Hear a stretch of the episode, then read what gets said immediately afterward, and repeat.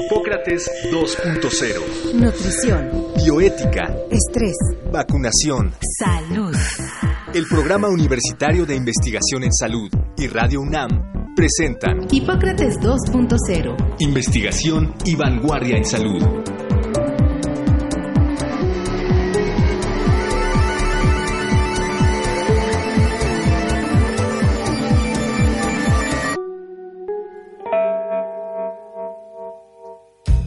En la búsqueda por sobrevivir, la adaptación a los cambios internos y externos puede ser la diferencia entre la vida y la muerte. Todos los seres vivos estamos siempre adaptándonos a ellos y así es como se preserva la especie. La neuroplasticidad es la capacidad que tiene el cerebro para adaptarse a las condiciones en las que se encuentra el individuo. Incluye tanto los cambios físicos como el crecimiento y la regeneración neuronal, como las adaptaciones químicas producidas a través de neurotransmisores del sistema nervioso. La neuroplasticidad ocurre durante toda la vida del individuo. Dependiendo de las actividades, pensamientos, estímulos y condiciones del entorno, el cerebro fortalece, debilita o crea nuevas conexiones. Es particularmente útil para compensar la pérdida de alguna función o alteraciones anatómicas del cerebro, como pueden ser tumores, malformaciones, secuelas por cirugías o accidentes. Además, la neuroplasticidad tiene una participación relevante en algunos padecimientos psiquiátricos. Hoy, en Hipócrates 2.0 platicaremos con la doctora Ruth Alcalá Lozano, psiquiatra, psicogeriatra y maestra en ciencias. Sus principales líneas de investigación son la neuroplasticidad y neuromodulación en el tratamiento de trastornos cognitivos y enfermedades mentales. Es investigadora en la Unidad de Investigaciones Clínicas del Instituto Nacional de Psiquiatría, Dr. Ramón de la Fuente.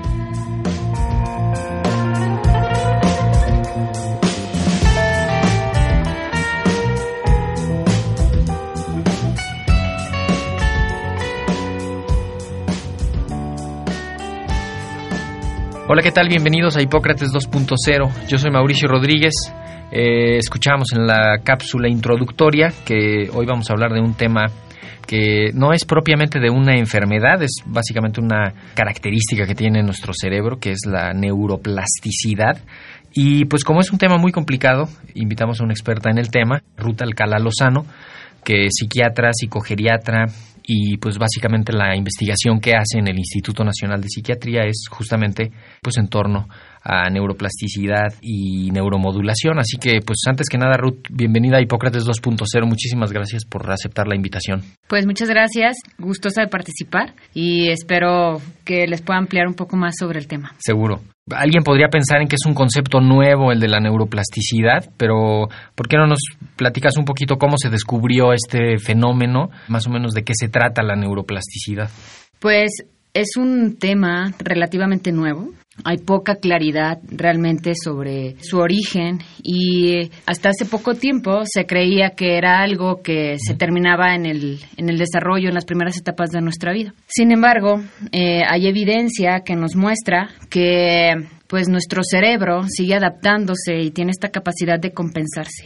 Sin embargo, en 1860 comienza eh, un investigador, Broca, donde descubre que hay un área de nuestro cerebro localizada específicamente en el giro frontal izquierdo y se da cuenta que el lenguaje pues tiene un punto en una estructura cerebral muy específica, ¿no? Más adelante viene otro investigador, Wernicke, también relaciona el lenguaje con algo biológico. Y eh, respondiendo más específicamente a tu pregunta, es un proceso que representa la capacidad que tiene nuestro sistema nervioso, no solamente el cerebro, sino nuestro sistema nervioso, de cambiar su reactividad, es decir, la potencialidad del sistema nervioso de modificarse para formar conexiones nerviosas que pueden ser en respuesta a información nueva, en respuesta a estímulos sensoriales que pueden ser nuevos o aprendidos previamente, que tienen que ver con esta situación del desarrollo, en donde no solamente aprendemos información que nos permita desempeñarnos en nuestro trabajo, sino que también aprendemos información que nos permita manejar nuestras emociones. Lo curioso de la plasticidad es que también podemos aprender situaciones que tienen que ver con la disfunción o con el daño. Y esto es muy importante en etapas muy tempranas de nuestra vida, en la infancia.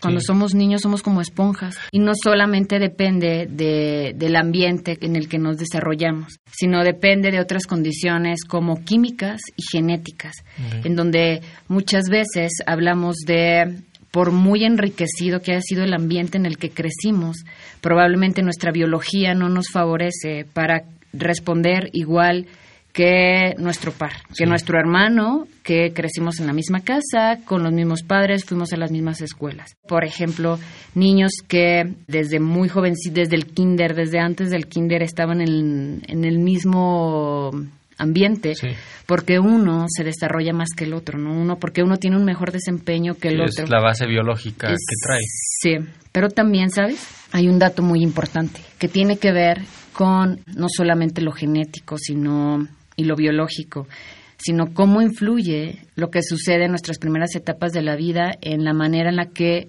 nuestros padres o nuestras figuras de crianza se relacionan con nosotros. También eso se aprende. Cómo platica el papá con el hijo, la mamá con el hijo, cómo conviven, cómo aterriza ese concepto. Ok, imagínate a una niña que creció sin un padre, y una madre que pasaba todo el tiempo trabajando y que probablemente llegaba cansada del trabajo, no se acercaba mucho a ella y la manera en la que le mostraba su amor pues era muy distante. Probablemente comía, la bañaba y asistencialmente todo estaba en orden, pero no había una cercanía emocional. emocional más amorosa, había una distancia. Esa niña probablemente cuando crezca tiene el aprendizaje de que pues a lo mejor no es necesario para ella estar, estar tan cercana de alguien más, pero aprendió que así era. No necesariamente es funcional, porque entonces cuando empieza a relacionarse con otros niños, cuando es adolescente y empieza a notar que le dificulta mantener un contacto más cercano con sus pares, hay una dificultad en el aprendizaje en el aprendizaje que tuvo cuando era sí, tan pequeñito. Así es. La neuroplasticidad viene a protegernos incluso de esos eventos eh, que o sea, no está condenada, esa niña no está condenada, puede cambiar y acomodarse y, y modificar eso. Justo tiene que ver con eso, la posibilidad de adaptarnos dependiendo de nuestras nuevas condiciones cuando somos adultos. Si hay una dificultad en esa adaptación, existen ahora algunos tratamientos que pueden modificar eso. Por ejemplo, la psicoterapia. La psicoterapia induce a la posibilidad de cambiar esas cosas que cuando fuimos más jóvenes no las aprendimos adecuadamente por el ambiente que se nos dio, pero cuando vamos creciendo tenemos esa forma. O nos adaptamos por nosotros mismos. Si no lo conseguimos, la posibilidad de recibir un tratamiento de ese tipo que nos invite a la reflexión y a conseguir como otras estrategias para incorporarnos a lo social, por ejemplo. O sea, el, cerebro tiene la capacidad de cambiar y de adaptarse y eso, ¿no? Ya y lo han demostrado con estudios incluso en el que hay cambios físicos en el cerebro, o sea, hay hay más conexiones entre las neuronas, hay diferentes patrones de bioquímica en el cerebro, o sea, el, el cerebro se puede acomodar a todo eso, ¿no? Simplemente bueno, no, no es simple, pues, pero hay que darle la, encaminarlo y, ponerle las condiciones para que se acomode. Claro, voy a poner un ejemplo un poco comparativo de qué hace nuestro cerebro a un músculo, por ejemplo. Si te lastimas, haces ejercicio de más, tu músculo eh, se va a proteger con una contractura, ¿no? Para que no sigas eh, lastimando más esas fibras musculares, entonces el músculo se pone duro, ¿no? Hasta que alivia esa lesión, entonces el músculo se empieza a relajar y sigue tu movilidad, a menos que se haya destrozado la fibra, ¿no?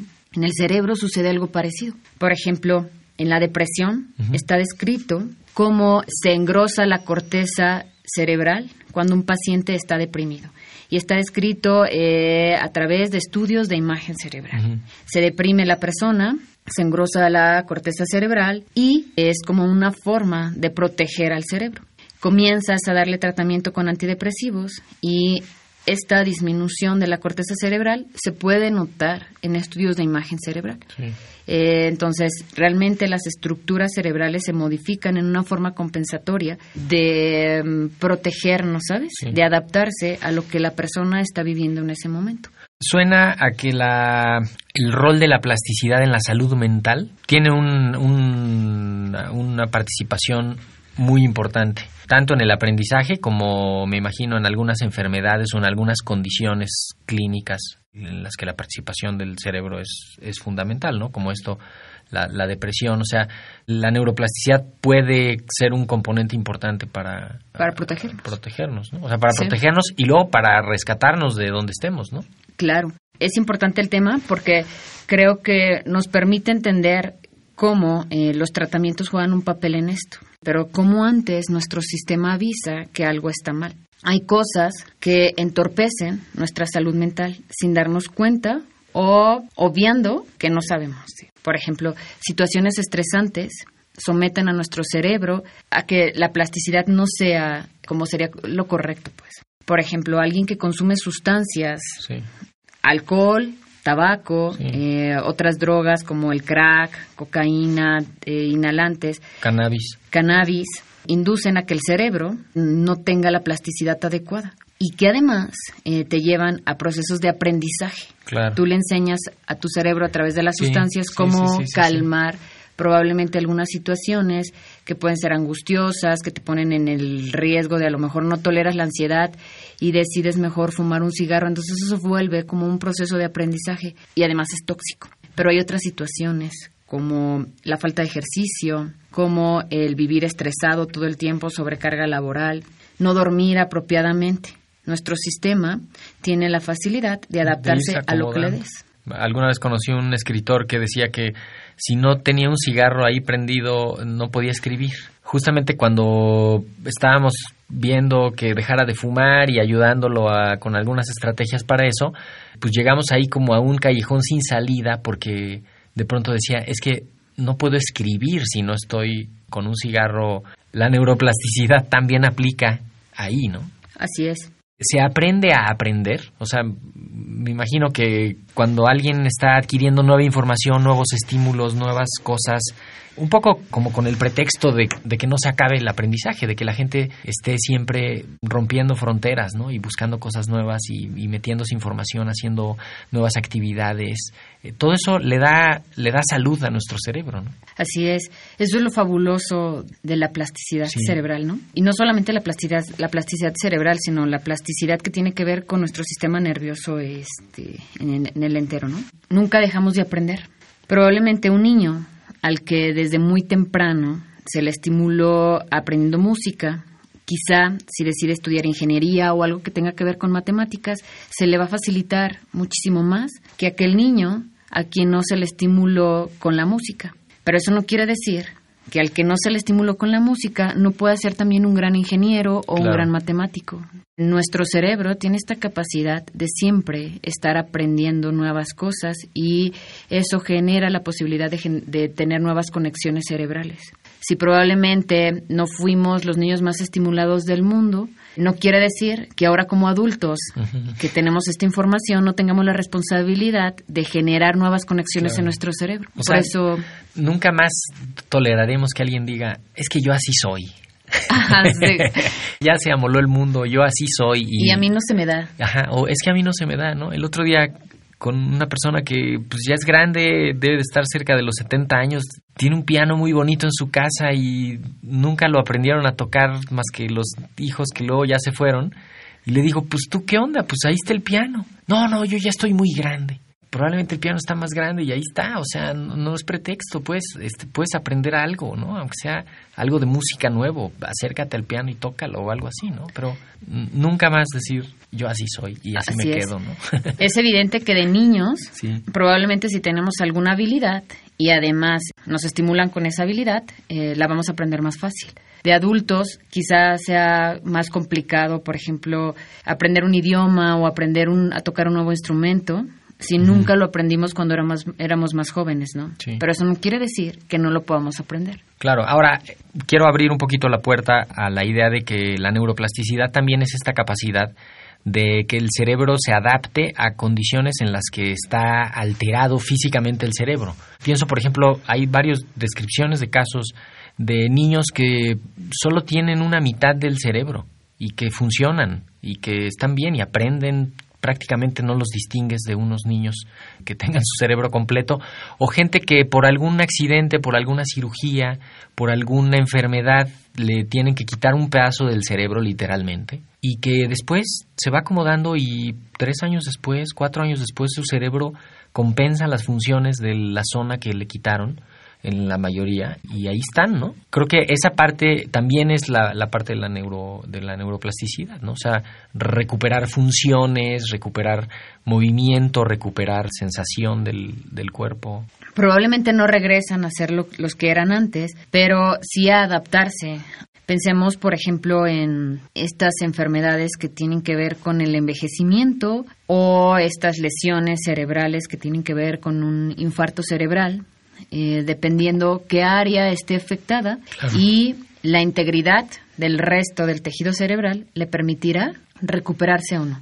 Hay otro término que tiene que ver con la reserva cognitiva. Entonces tú te preguntarás por qué una persona se pudo recuperar de este accidente automovilístico que tuvo y por qué esta otra persona no se pudo Claro. recuperar de la misma forma. Pensar en la integridad antes de que se lastimara ese cerebro y después en de qué manera se pudo recuperar. Es como qué había antes para que se pueda recuperar después. Y hay otras enfermedades en donde la plasticidad se ve afectada y tiene una información incorrecta, se me ocurre ese término, y entonces empiezan a haber síntomas de algo que ya no es posible recuperarlo. Por ejemplo, en el Alzheimer o en otro Sí, tipo de Los demencias trastornos cognitivos, cognitivos ¿no? mayores.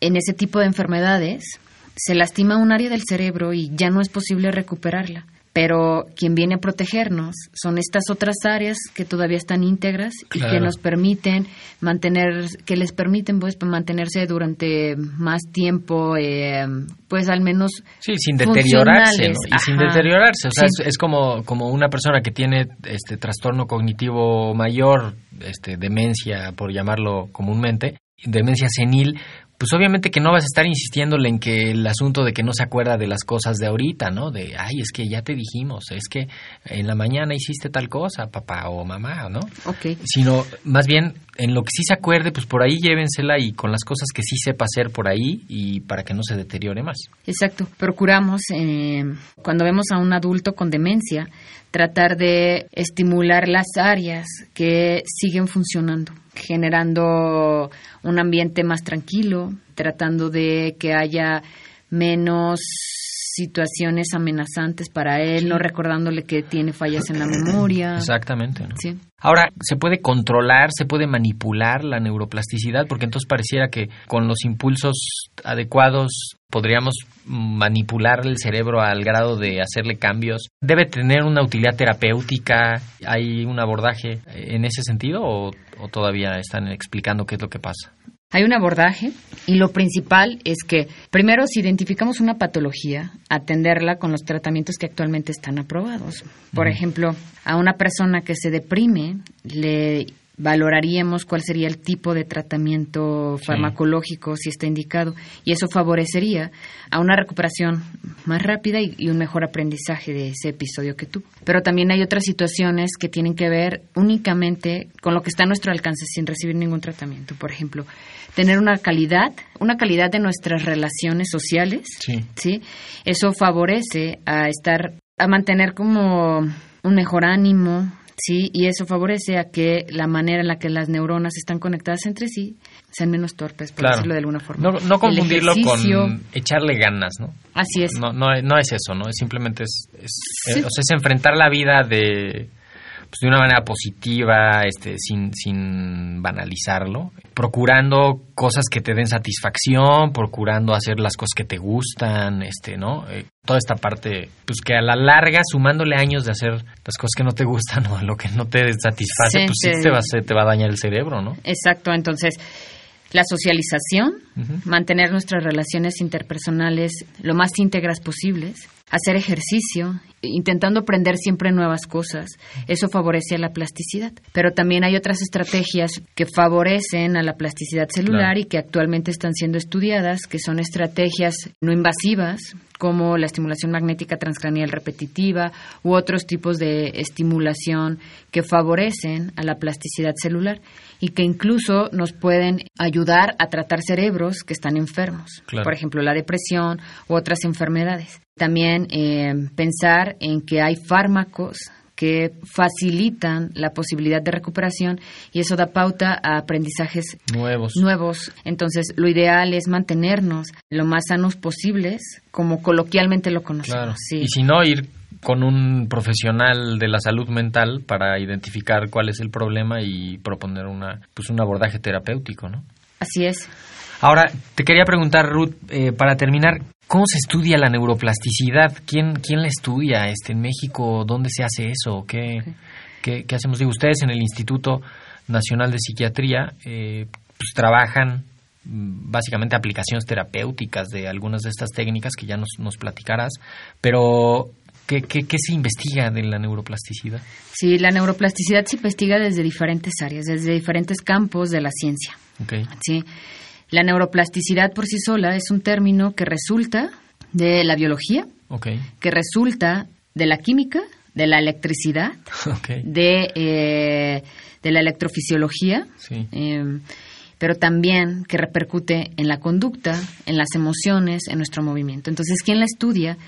La estudian los laboratorios de ciencias básicas, por ejemplo, en el Instituto Nacional de Psiquiatría. Podríamos pensar que eh, los electrofisiólogos que están dedicados a estudiar esto en animales, sí, en, eh, en ratas, en macacos, sí, pero también estudiarlo en, en cerebros incluso de humanos, sí. sí, no podemos tomar muestras de Mm, cerebros claro, no pero eh, con- pero averiguando, por ejemplo, a través de estudios de conectividad celu- celular Sí. con eh, electrofisiología, pero también con imagen cerebral.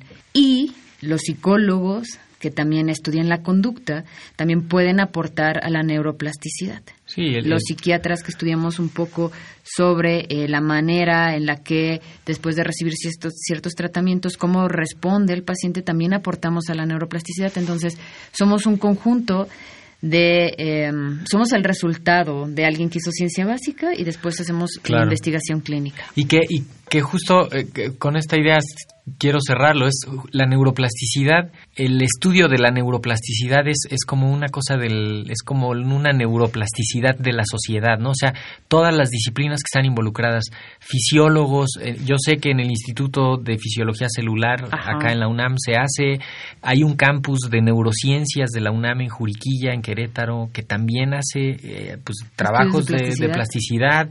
En el Instituto de Neurología eh, también se hacen cosas de plasticidad. O sea, vamos, en, en muchísimas áreas que de eso se trata, de conectar y de conectar.